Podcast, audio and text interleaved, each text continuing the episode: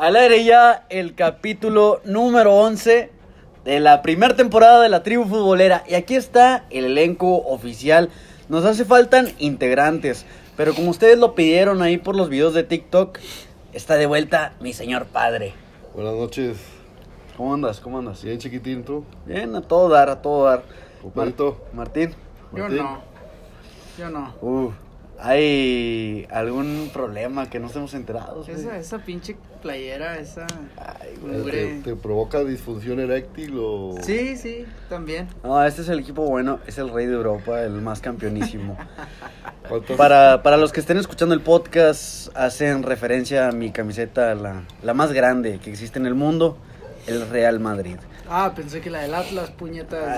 Ah, cabrón. Dije, no mames, no te la he puesta, güey. No mames. No, no, ya, ya me va a llegar la del Atlas, ya la pedí. Este, River Plate.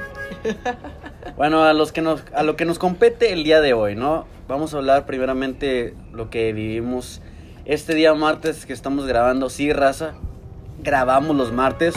Están escuchando al pinche camión de la basura que ahorita lamentablemente está ausente Manuel. Manuel, pero tenemos aquí a Baby Yoda. Mucho más productivo que Manuel.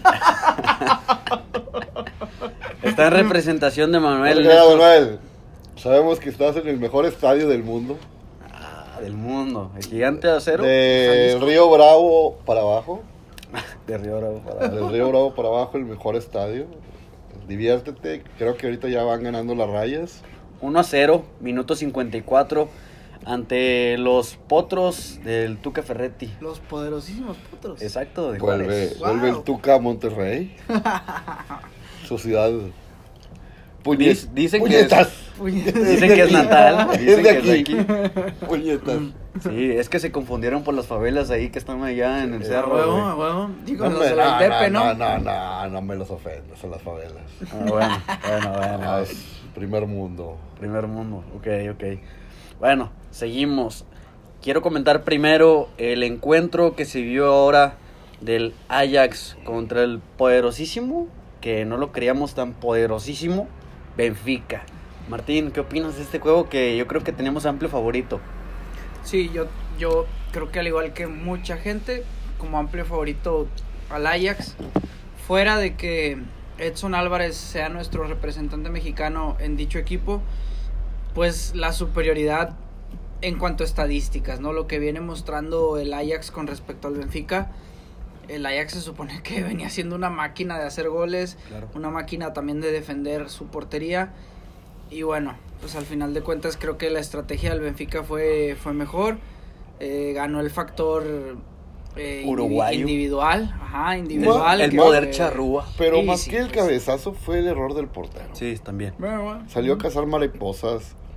Un error para mí imperdonable. primaria? eh, imperdonable en la Champions, imperdonable para la categoría de porteros que siempre ha tenido el, El el equipo de holandés. Pero bueno, el uruguayo demostró ahí su contundencia en, la, en el área, en el borde del área chica. Y fue el gol que marcó la, la diferencia para que ahora el equipo portugués esté en la siguiente ronda. Cuartos ya, ¿no? En cuartos de final, así es lo que vimos en el Johan Cruyff. Este 1-0, un gol que marcó totalmente la diferencia del poder charrúa del joven de 22 años, Darwin Núñez, güey.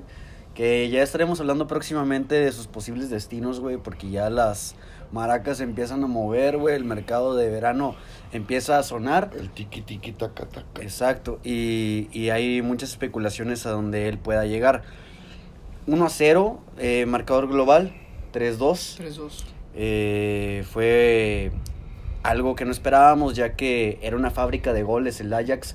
Sí, y- con un solo gol ponían aprietos bien cabrón, güey. al- al- Exacto, al- y más al que pesaba la localía, güey.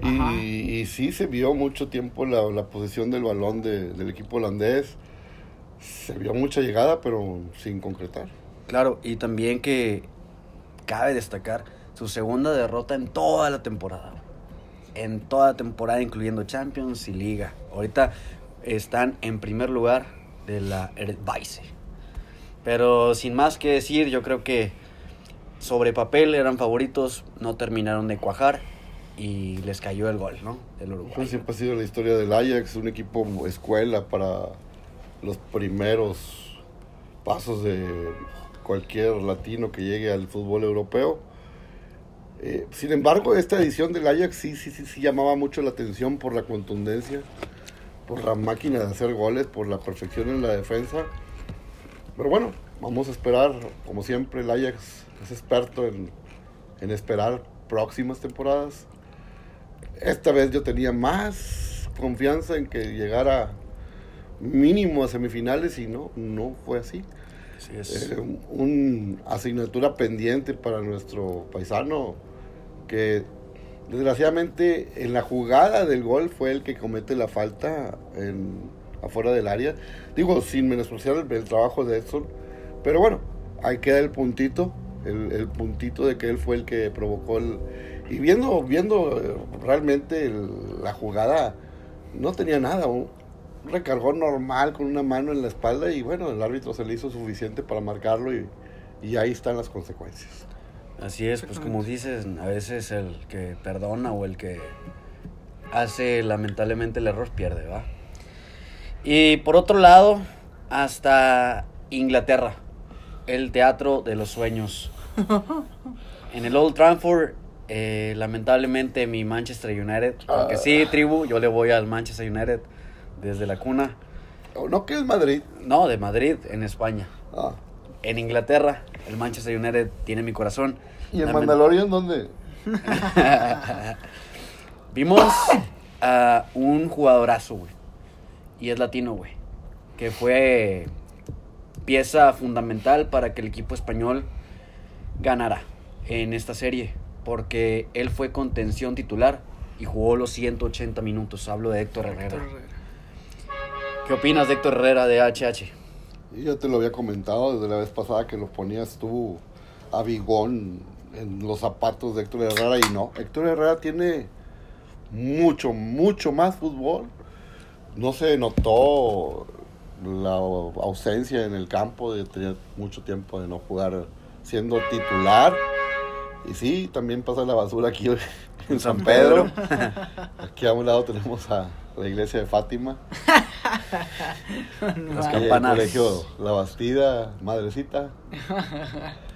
Este. ¿Qué te puedo decir? El señor Héctor Herrera vale y cuesta lo que el mercado lo dice. ¿Tú crees que es prematura su salida hacia el fútbol de la MLS? Sí, todavía Héctor tiene mucho fútbol. Todavía tiene mucho Europa por delante. Pues sí, y lamentablemente ahora ya tiene un contrato oficial porque ya se hizo oficial su llegada a Houston Dynamo para el verano. Pues sin duda será un gran referente.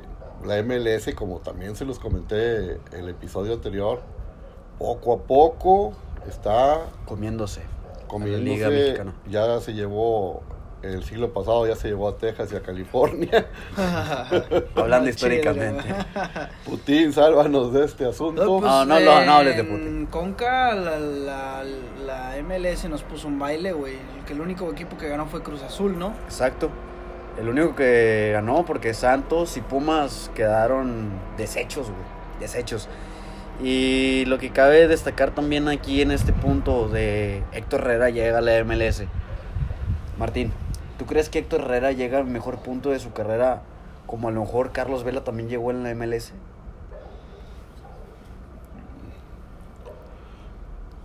Yo creo que Es cualquier es una pregunta muy dura, Ajá, sí. Una pregunta muy dura. Yo creo que llega a un muy buen nivel a Estados Unidos. Pero creo que ese muy buen nivel eh, es referencia a que, como mencionaba mi tío, que todavía le quedaba mucho fútbol europeo.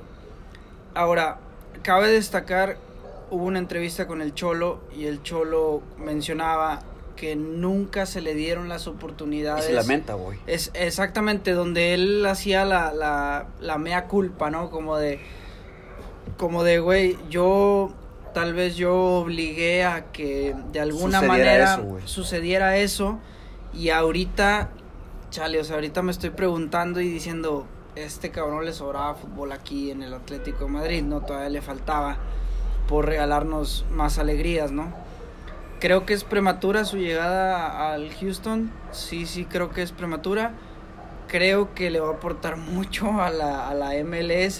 Pero la Y pregunta pues- no fue esa, la pregunta fue si llega en un mejor momento del cual Carlos Vela llegó a la Ah, MLS. no, no, No, Recordemos que, no el, el equipo de Carlos Vela en el que militaba era la Real, Era la Real Sociedad, Sociedad. Sí, sí, y sí. tenía un mejor futuro o un mejor la proyección o el mejor presente el Atlético El Madrid Atlético hoy en de día. Madrid. No, pero individualmente hablando, Carlos Vela, con todo respeto, con todo respeto para HH, Carlos Vela siempre ha estado un escalón más arriba que muchos mexicanos que, que podrían estar militando actualmente en Europa.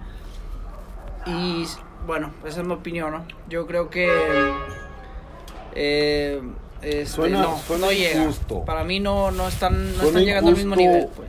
Suena injusto, te voy a decir por qué. Porque no es la misma posición. Exactamente también. Suena injusto porque Carlos Vela está diseñado para ser el ariete del equipo, el metegoles, el crack. Herrera es de trabajo, de las de los cimientos del equipo, de, la salida. Y es injusto comparar al que trabaja o al arquitecto, el que mete el gol al final. Digo, hablando seriamente de fútbol, siempre se le da más ponderancia al que juega en la punta que los que juegan en medio. Suena injusto comparar que Héctor Herrera sea compararlo con, con Vela porque para mí no hay punto de referencia. Sin embargo, si Héctor Herrera llega mucho, muy maduro a, la MLS, tiene más años, pero el buen fútbol no ha pasado factura. Exacto, exacto, sí. Yo lo, yo que más quería recalcar es el momento de que, en el que vive, ¿no?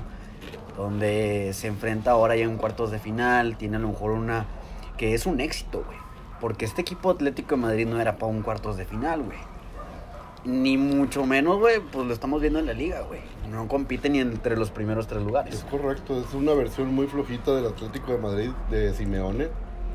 Cuando años atrás nos tenía acostumbrados a llegar a la final, a disfrutarla con el Real Madrid en aquel encuentro memorable, donde llegan empatados y se van a tiempo extra. Y bueno, el tiempo extra después fue otra historia.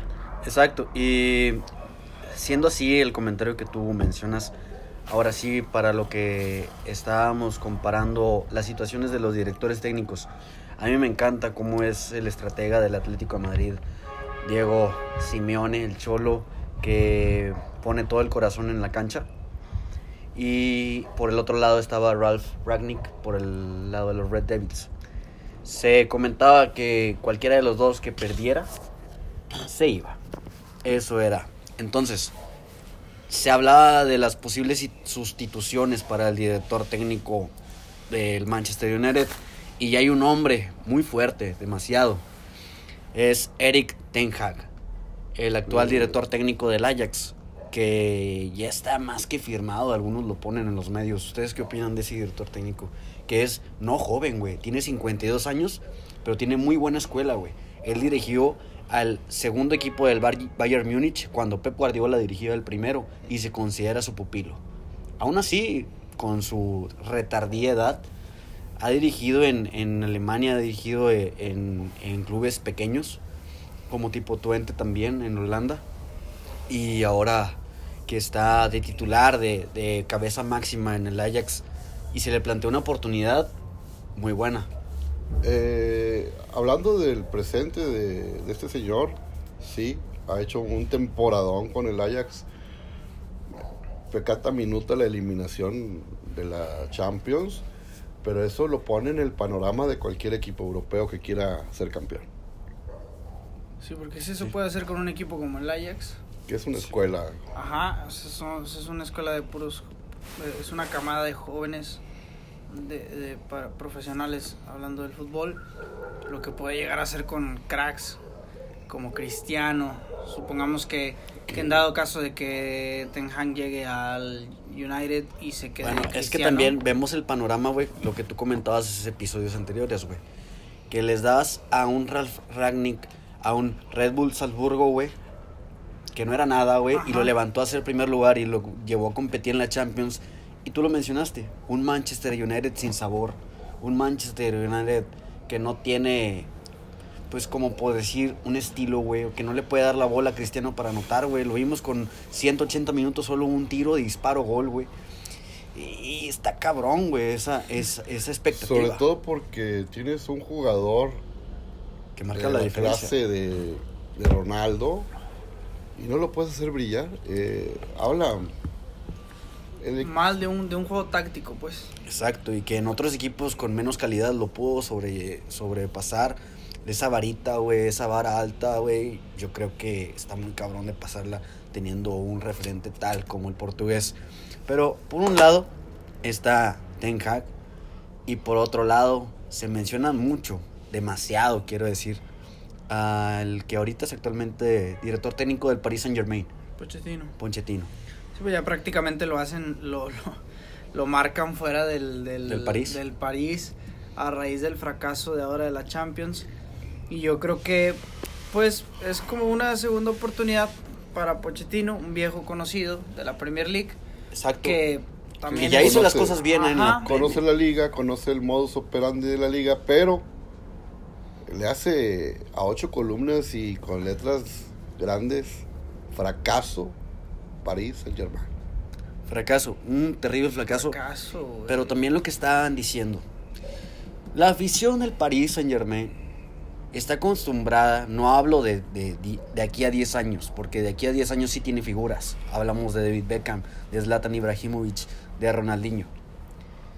Pero la afición del París ha estado acostumbrada a ver a su equipo del lugar 15 para abajo. ¿Cómo por qué les da el, la atribución de silbarle a Messi y a Neymar ahora que Simplemente porque es un equipo que está diseñado para ser campeón de la Champions League y no lo ha hecho. Tú como afición tenías un equipo del quinceavo lugar con un poderío económico del quinceavo lugar de la liga.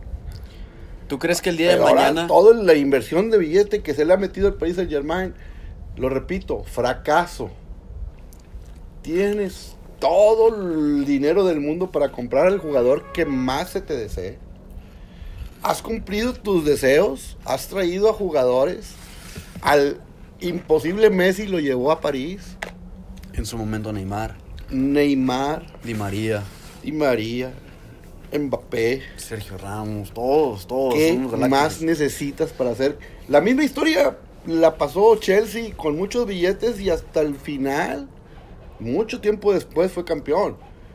Pero sin embargo, la afición del Chelsea soportó el, el camino y cada vez que no llegaban era un fracaso, pero pues también un fracaso de mucho dinero. Estamos hablando de dinero, de cuánto te cuesta ese equipo.